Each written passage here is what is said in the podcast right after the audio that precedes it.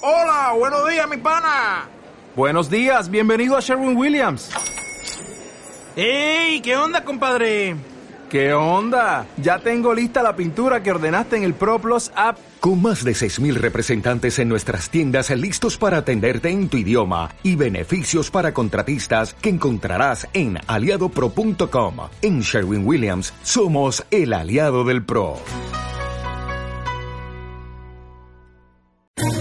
¿Quieres especular en la bolsa de la mano de un profesional? Operativadax.com. Recibe al momento en tu móvil las compras y ventas que realiza Alberto Iturralde sobre el índice DAX. Nunca ha sido tan sencillo ganar en bolsa. Operativadax.com.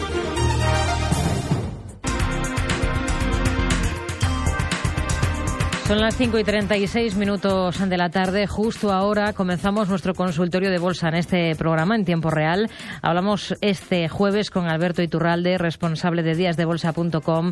Alberto, ¿qué tal? Muy buenas tardes. Muy buenas tardes, Rocío. Todo fenomenal. A ver, vamos a ir con un análisis un poco pues general de cómo ve la escena en estos momentos para los principales índices eh, después de una jornada eh, en la que estamos viendo, por ejemplo, en Estados Unidos caídas eh, moderadas del entorno del medio punto porcentual eh, algo menos para los tres principales índices. Eh, aquí en Europa, bueno, pues eh, una segunda parte de la sesión algo más negativa que lo que veíamos en, en un principio. ¿Qué niveles se está vigilando, sobre todo ahora, en los principales índices? Bueno, el nuestro, por ejemplo, el IBEX lo ha hecho fenomenal, porque yo todos estos días comentaba que a la hora de recortar, que era probable, el 10.900 tenía que aguantarnos, porque era un, es un nivel que aunque ahora mismo si viéramos el gráfico de las últimas veces que pasaba por esa zona el que estamos hablando del el año 2010 y 2011, pues ahí no se veía mucho. Sin embargo, tomando más eh, distancia, desde el año 98, fíjate lo que ha llovido, bueno, pues desde el año 98, el año 2006, también en el 2000 se veía que clarísimamente esa zona 10 10.900 era muy importante, incluso también estas últimas veces que citaba, en, los, en el 2011 y 2012, había mucha acumulación. Bueno, pues nuestro índice ha actuado con normalidad, es decir, ha frenado justo caídas donde debe las inmediatas. En el caso de los estadounidenses hay una, una peculiaridad que en principio sobre todo debe hacernos estar relativamente tranquilos si estamos alcistas allí. Y es que eh, aquel, eh, aquellos índices, el SP500, el Dow, el Nasdaq, tienen una volatilidad bajísima ahora mismo y eso es un, un síntoma que eh, indica continuidad alcista. Normalmente las subidas, cuando la volatilidad es alta, es decir, todo lo contrario que está sucediendo ahora, eh, pues pueden anticipar techos y giros a la baja que nos deben hacer estar ya un poquito eh, alerta. Sin embargo, no es así, con lo cual, en principio, allí está todo normal, están ellos más alcistas que nosotros porque esa volatilidad allí es menor que la nuestra, pero en principio nuestro índice, el recorte que ha hecho, también es normal, es decir, hasta la zona 10.900. Así es que lo normal es que ahora veamos subidas hasta los 11.100 en principio, que es el punto donde dejaba el hueco eh, días atrás. Y bueno, pues ahí vemos si, ahí veremos si quiere estar un poquito más lateral o qué es lo que va a suceder. Pero en principio no hay nada grave. Lo, y lo vital también es seleccionar bien los valores. Tenemos a Iberdrola hoy especialmente fuerte y seguramente lo va a seguir estando durante las próximas sesiones. Hmm. A ver, vamos con esos datos definitivos de cierre. En tiempo real, CMC Markets patrocina este espacio. El IBEX ha terminado en 10.989 puntos con una subida del 0,20%. Tenemos retrocesos en Alemania para el DAX del 0,64%. Despide la sesión en 9.804 puntos. Ha bajado en París el CAC 40 un 0,47% hasta 4.439 puntos. Y en Londres, casi plano, el FT100 apenas ha subido un 0,02%. Despide el día en 6.735 puntos. En tiempo real, CMC Markets ha patrocinado este espacio. ¿Aún no opera con CFDs? Aprenda con CMC Markets el funcionamiento de los contratos por diferencias y descubra la plataforma de trading Next Generation. Opere CFDs sobre acciones, divisas, índices y materias primas con Next Generation. CMC Markets, un broker líder en la intermediación con CFDs. Experimente la diferencia en cmcmarkets.es. Los CFDs son productos apalancados con un alto riesgo. Es posible perder más de lo depositado. Consulte sus riesgos. A ver, vamos a ir eh, con eh, dudas de nuestros oyentes. Eh, si le parece, Alberto, por ejemplo, vamos a ir con un correo electrónico que nos envía Mark, en el que nos pregunta por el Santander. ¿Cuál sería el punto de entrada con vistas a medio plazo en la entidad y soportes y resistencias a vigilar con esta compañía? Sí, bueno, el Santander tiene un problema y es que eh, a la hora de plantearnos un horizonte temporal, es decir, de aquí a unos meses hay que valorar que ha llegado a zonas de máximos históricos. Esta zona 790 que frenaba la subida es una subida que fíjate que, viene desde 2012, eh, desde julio, desde los 3,35. Pero el último golpe alcista rápido que ha realizado es desde 6,15 hasta 7,90 sin cuartel, es decir, prácticamente lineal y muy vertical al alza. Pero ha frenado la subida donde técnicamente debía, es decir, desde los máximos, en la zona de máximos de 2007, 2008 y 2010.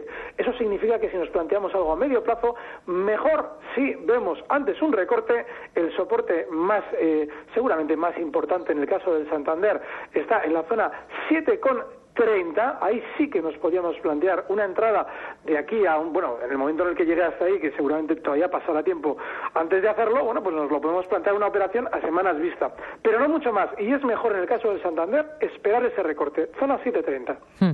Vamos a saludar a Santiago que nos llama desde Madrid. Santiago, muy buenas tardes. Hola, buenas tardes. Mira, gracias Rocío por todo. Mira, Quería comentar el DAS, que está, me vuelve loco, por así decir, está en los mínimos, y quería saber cuándo era bueno entrar.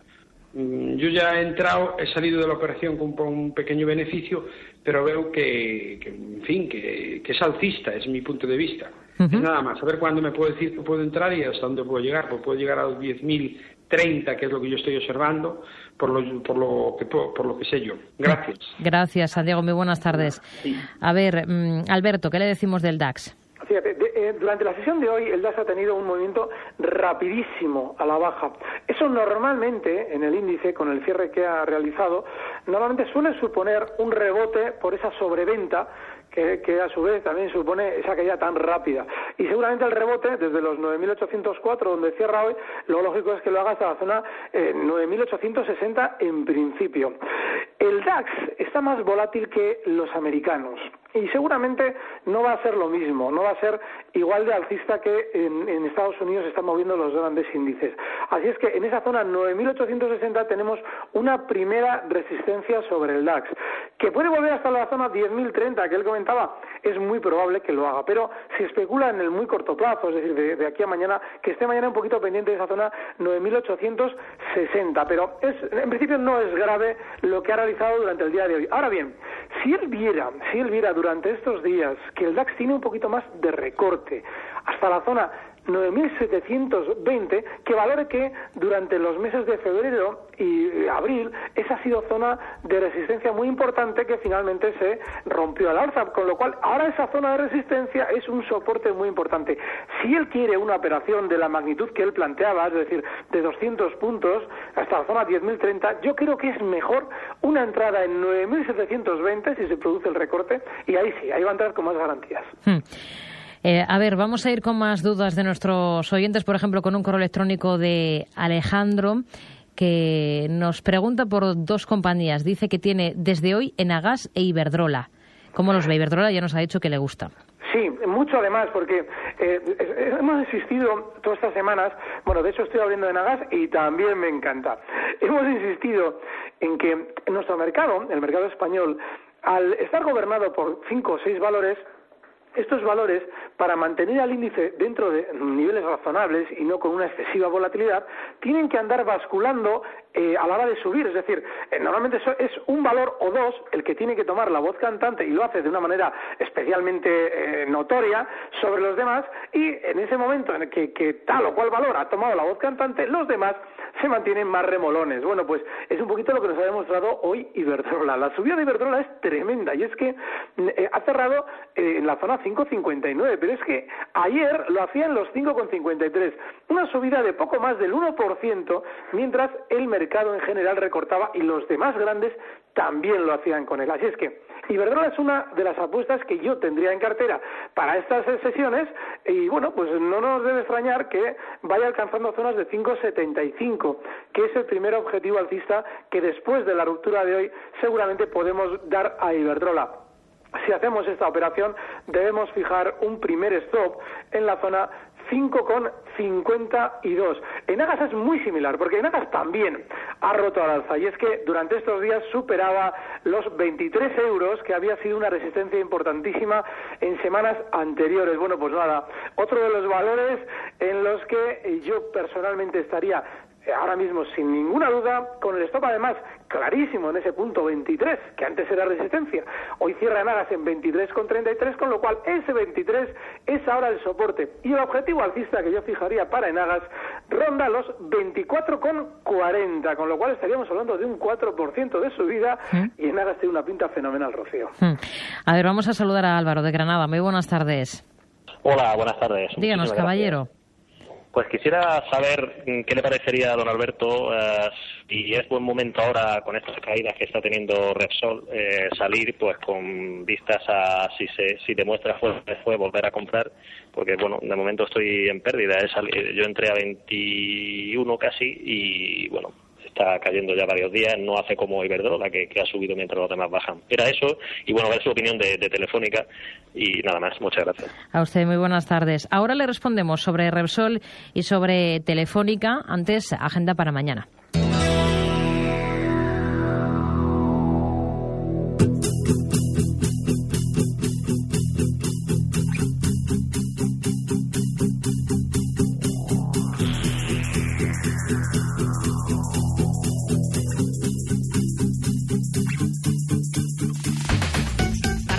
Semana, este viernes el INE dará a conocer el IPC adelantado de junio y las ventas minoristas de mayo en nuestro país.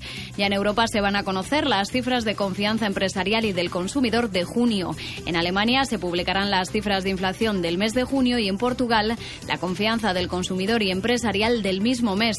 En Reino Unido el Tesoro va a colocar bonos a 30 años y se va a conocer la masa monetaria del mes de mayo y las hipotecas aprobadas en ese mismo mes. Y en Francia los inversores deberán estar atentos al PIB del primer trimestre. Además, en Grecia se conocerán los precios de producción de mayo. Al otro lado del Atlántico, la Universidad de Michigan va a publicar su índice de confianza del consumidor de junio y se conocerán los precios agrícolas del mismo mes. Prima además celebra su junta de accionistas y KB Home publicará sus resultados trimestrales.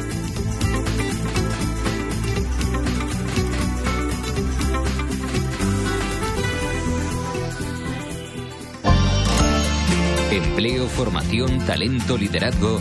Todo eso y mucho más es la voz de los recursos humanos. Cada miércoles y jueves a las diez y media de la noche la sintonía de Gestión a Radio.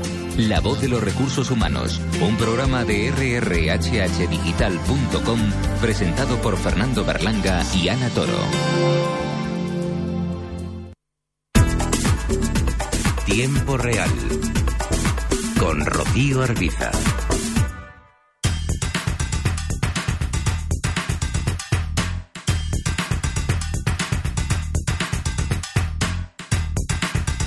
Las 5 y 48 minutos de la tarde retomamos nuestro consultorio de bolsa en tiempo real con Alberto Iturralde, responsable de díasdebolsa.com, con esas dos compañías que teníamos pendientes, con Repsol, si saldría, eh, con posiciones eh, en torno a 21 euros para comprar luego, y sobre Telefónica. Bueno, yo el caso de Repsol, eh, durante estas, estas semanas, yo creo que prácticamente va a ser algo definitivo. Estoy haciendo una campaña que podríamos denominar de, de desvinculación de nuestros valores. Es decir, cuando en un valor hemos hecho una operación que no nos ha salido bien o igual nos ha salido maravillosa y queremos volver a, a, ganar dinero, debemos tener mucho cuidado porque ese tipo de enganche con un precio normalmente nos suele conllevar siempre cometer errores. Lo digo porque ahora mismo Repsol eh, puede ser que de aquí a unas semanas rompa al alza toda la zona 20 con autoridad a la que se está enfrentando y que por ahora no está pudiendo con ella. Estamos hablando de que el, nivel eh, 1980 mm, concretamente lo marcaba en el año 2007 como máximos históricos y ya en una ocasión ha llegado durante estos días hasta esa zona para recortar. Entonces, si estamos en una zona de resistencia clara, y por contra, como él ya citaba, Hay otros valores que están funcionando bien, como Iberdrola, lo he comentado al principio y lo hemos desarrollado un poquito después. Yo personalmente, más que estar en Repsol, estaría en esos otros valores que están funcionando mejor. Con lo cual, sí saldría de Repsol, y, me, y probablemente probaría a estar más en valores, pues eso, como en Agas o Iberdrola. El caso de Telefónica es diferente al de Repsol, porque es un valor que eh, no ha sido tan excesivo en la subida como la petrolera. Seguramente durante estos días va a tener un poquito más, eh, bueno, pues igual de lateralidad en la zona 1248 que ha frenado como mínimos hoy, es una zona de soporte. Así es que se puede intentar estar ahora mismo en Telefónica siempre que asumamos un stop justo en la zona 12.48, eh, como he comentado, y el objetivo alcista en los 13,10, está en 12,62, con lo cual lo que sería esa especie de ecuación rentabilidad-riesgo, pues está fenomenal. Y es, eh, Telefónica es uno de los precios que tampoco ha recortado tanto comparado con los bancos, por ejemplo. Hmm. Hablando de un banco, eh, Barclays, en Reino Unido, hoy con importantes eh, retrocesos después de una investigación abierta en Estados Unidos, nos escribe Patricia, nos envía un WhatsApp, nos dice, tengo acciones de Barclays, ¿qué me recomienda mantener o vender? No nos dice el precio pero bueno, y Barclays ha bajado más de un 6% en Londres. A ver, si consigo abrir este gráfico, a ver, creo que está aquí, te digo ahora mismo. Hmm. Mm, sí. Bueno, el caso de Barclays eh, es un problema porque efectivamente el descuelgue ha sido fortísimo. Estamos hablando de que eh, eh, pasaba de cotizar ayer en niveles de 230 a 210. Claro, el problema es el siguiente. Esto es un poquito, eh, en, ese tipo de investigaciones, eh, hay alguien que lo sabe siempre de dentro, porque ya llevaba días tentando romper a la baja niveles y efectivamente en el momento en el que se ha conocido la información es cuando ya se ha descolgado con hueco.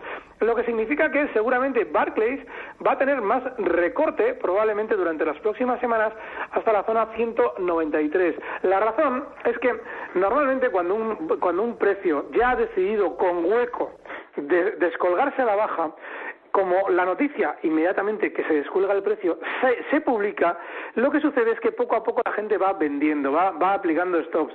Y eso normalmente suele conllevar que mientras todos los pequeños inversores van saliendo, el precio todavía continúa descendiendo un poquito más, seguramente hasta la zona 1,93. Así es que yo ahora mismo, si estuviera en Barclays, me plantearía una salida y solamente intentaría de nuevo una posible operación compradora si alcanzase esa zona 190. A ver, eh, un WhatsApp que nos envía Álvaro de Ciudad Real. Eh, y pregunta su consejo sobre técnicas reunidas. Dice que está posicionado en 45,03 en este valor. Bueno, el caso de técnicas eh, tiene un problema y es, es, un valor con una volatilidad, es decir, con un nerviosismo enorme. Haga lo que haga el mercado en general, técnicas tiene su propia forma de hacerlo. Así es que eh, yo personalmente tendría en cuenta que el nivel 44,20 eh, se ha acercado hoy en los mínimos eh, con, mucha fuerza hasta ahí, hasta esa zona 44,30. Bueno, pues en los 44,20 tiene un más que posible stop. Y mm, le, estoy señalando el stop tan cercano porque este valor, con esa volatilidad y con esa dificultad implícita, porque cuando un precio es muy nervioso es complejísimo especular con él, yo le doy muy poco margen. Eso es 44,20 como stop y sí por el contrario, durante estos días, dentro de ese nerviosismo, continuar rebotando hasta la zona 46,60 que marcaba como máximos esta semana, ahí también saldría, precisamente porque no es bueno tener un compañero de viaje tan, tan, tan inestable. Hmm. A ver, José nos escribe y nos dice, me gustaría que me ayudasen sobre un valor que me está asustando, es SACIR. Estoy posicionado en 4,51 y estoy viendo que lleva unos días que lo está haciendo peor que el resto del mercado y no sé si eso es señal de que hasta aquí hemos eh, llegado con este valor. Sí, lo he explicado además en varias ocasiones. A SACIR le sucede algo y es que una vez que ya había realizado la subida del valor desde los 3 euros hasta los 5,10, se publicó la noticia, la publicaba el SACIR, la publicaban las autoridades del Canal de Panamá, de que se había solucionado todo el contencioso pendiente. Eso, eh, normalmente las noticias se pactan y se dicen por parte de las entidades, en este caso SACIR, cuando más interesa al núcleo duro de la empresa, que es el que gana con la venta y compra de los valores. Entonces, una vez que ya ha llegado a 10, ahí es donde a todo el mundo, le, perdón, a 10, a 5 con 10, ahí es a donde los pequeños inversores les dan una razón para comprar lo que estaba hace dos meses estaba en tres euros, ahora nos lo vais a comprar a nosotros a cinco euros porque en tres euros os dijimos que nos iban a quitar la obra del canal, por eso vendisteis a tres euros los pequeños inversores lo que ahora vais a comprar a diez, a cinco con diez, y en el momento en el que todos los pequeños inversores han entrado compradores, el valor ya se descuelga a la baja porque el núcleo duro ya ha hecho su gran negocio. Así es que yo personalmente, Safir, le he comentado estos días, por debajo del 4,95, que es el punto que confirma esa, esa especie de engaño masivo, hmm. no hay que estar. Está ahora mismo en 4,68. Personalmente no creo que sea un valor que debamos tener en cartera bajo ningún concepto. Alberto Iturralde, responsable de díasdebolsa.com. Gracias por acercarnos, eh, bueno, por eh, ayudar a nuestros oyentes, por responder a sus dudas sobre bolsa. Y hasta la próxima. Buenas tardes. Gracias, buena, un fuerte abrazo. Recibe al momento las operaciones de Alberto Iturralde vía SMS en tu móvil. Operativa DAX.com.